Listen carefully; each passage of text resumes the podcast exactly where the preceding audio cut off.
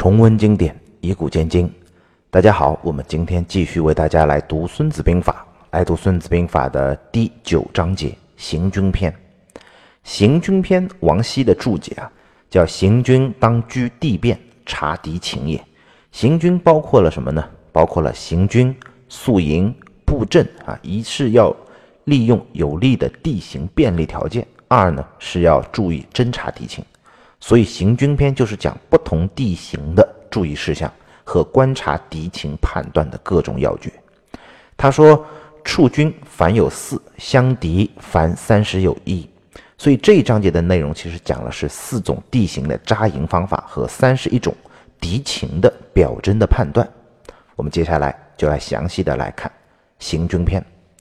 孙子曰：“凡处军相敌，绝山依谷，四深处高。”战龙无登，此楚山之君也。决水必远水，客决水而来，勿迎之于水内，令半计而击之。利。欲战者，勿负于水而迎客。士深处高，无迎水流，此处水上之君也。楚军什么意思呢？楚军就是驻军啊，宿营、安营扎寨。相敌呢？相敌就是观察敌人啊，判断一些特征，出现什么现象，表明什么问题。绝山依谷，士身处高，战龙无登，此楚山之军也。这是一种地形状态，就是在山地当中的行军要诀。绝山依谷，绝就是通过的意思，依呢就是靠近。所以行军你要通过山地的话呢，是要靠近山谷的。山谷里有什么？曹操的注解叫静水草便利也。山谷里才有水源，又有草可以放牧，因为军队有马要吃草，炊事班还要带的猪羊也要吃草。你看很多的我们的战争题材都是只要走过山谷都一定有埋伏，但为什么你明明知道会有可能造成埋伏，依然从山谷当中要穿过去呢？就是因为山谷当中有很多的水草便利啊，方便它的整个啊马匹呀、猪啊、羊啊吃草来使用。后汉时期啊，武都羌族叛乱，马援呢负责去征讨，羌族在山上，马援就占据着山谷，夺其水草，坚守不战。这个时候，羌族的这些人啊，水源断绝，粮食吃尽了，穷困不堪，于是就都投降了。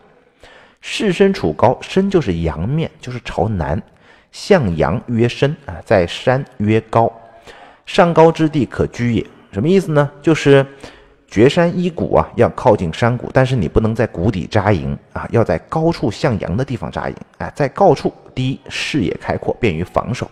如果你在山谷里扎营啊，很容易被别人所包围，别人居高临下的攻击，扔一些石头下来，你的营帐就会被崩溃。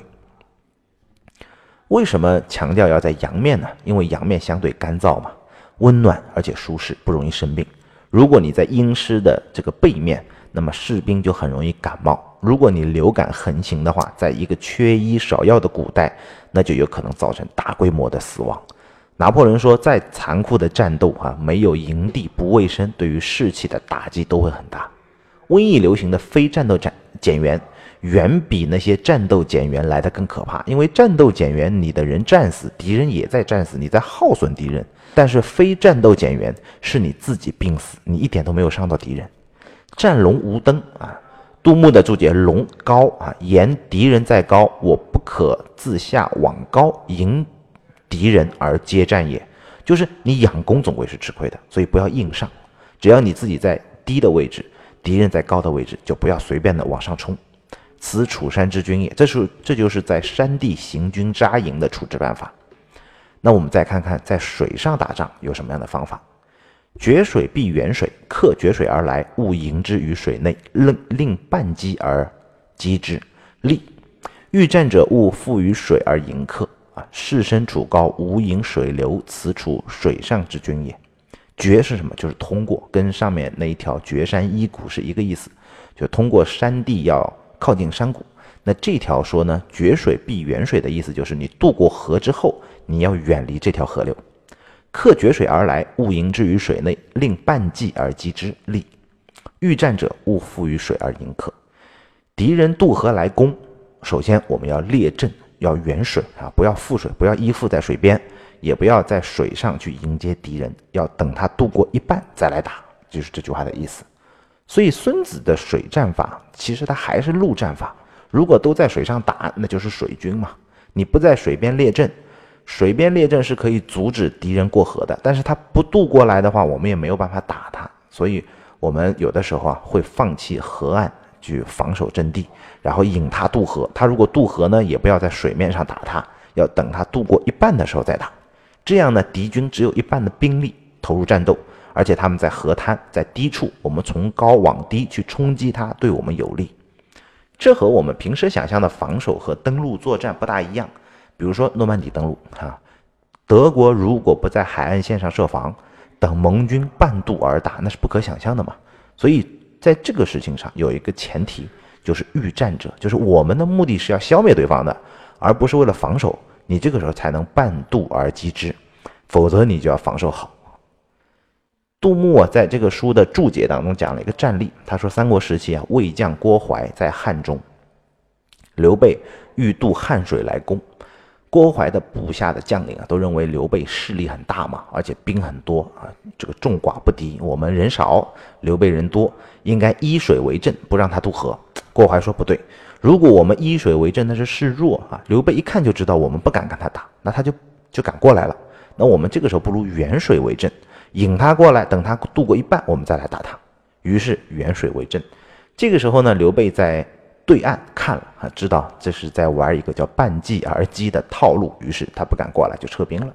刘备看见郭淮远水而阵，就不敢过河。唐朝初年有一个类似的战例，但是结局是相反的。薛万钧和罗毅守幽燕这个地方，窦建德呢率数十万人呢去侵犯范阳这个城市。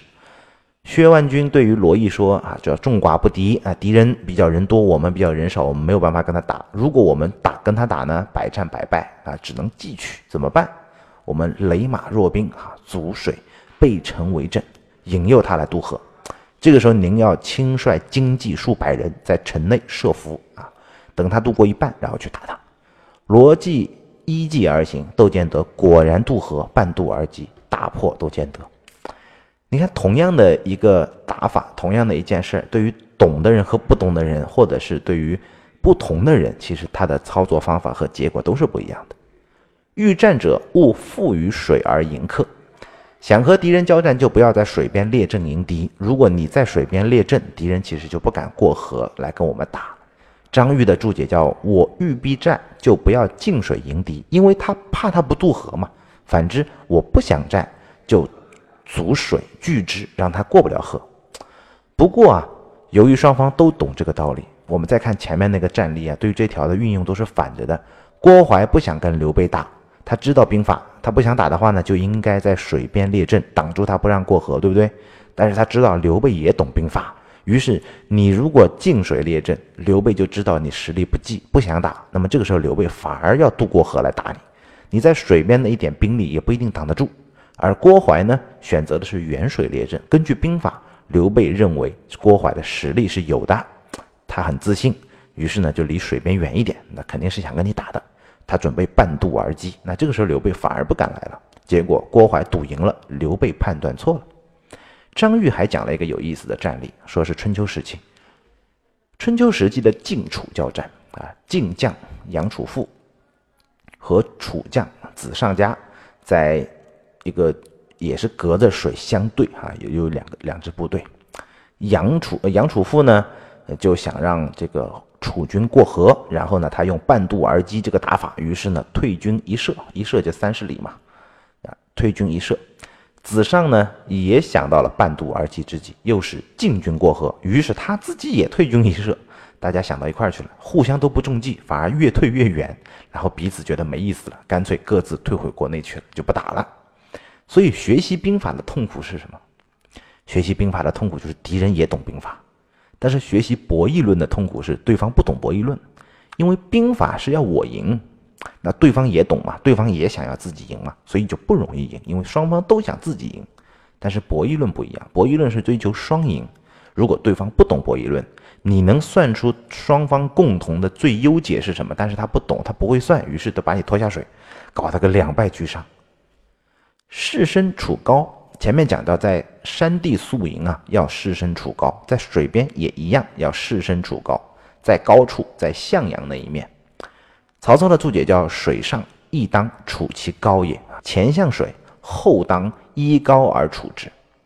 要在阳面，前面说了，阳面是干燥卫生，不生病嘛。啊，居高处就是视野开阔，观察敌情比较方便。第二呢，就是不会被别人放水给淹了。如果你夜里啊洪山洪爆发，水上很多，水量上涨，那你就可以很好的去处理它，而不会你如果在低处很容易被冲。你的军队会会被冲垮。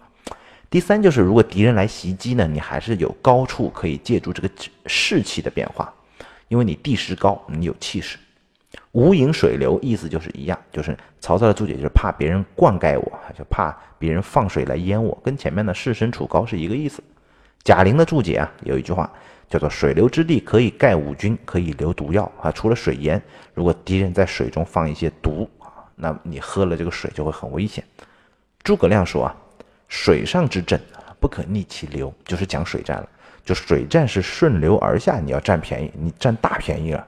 如果你逆流而上去打敌人，那么你还要和水流作战，那么你的胜算就会很低。所以历代的襄阳和安庆是军事重镇，襄阳或者安庆一旦陷落啊，顺流而下，南京基本上就守不住了。所以在水上作战当中，襄阳和安庆是非常重要的两个城池。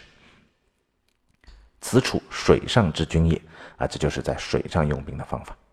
今天呢，我们和大家来说了陆上用兵和水上用兵的两个方法。我们下期再来解读其他的内容。下期再见。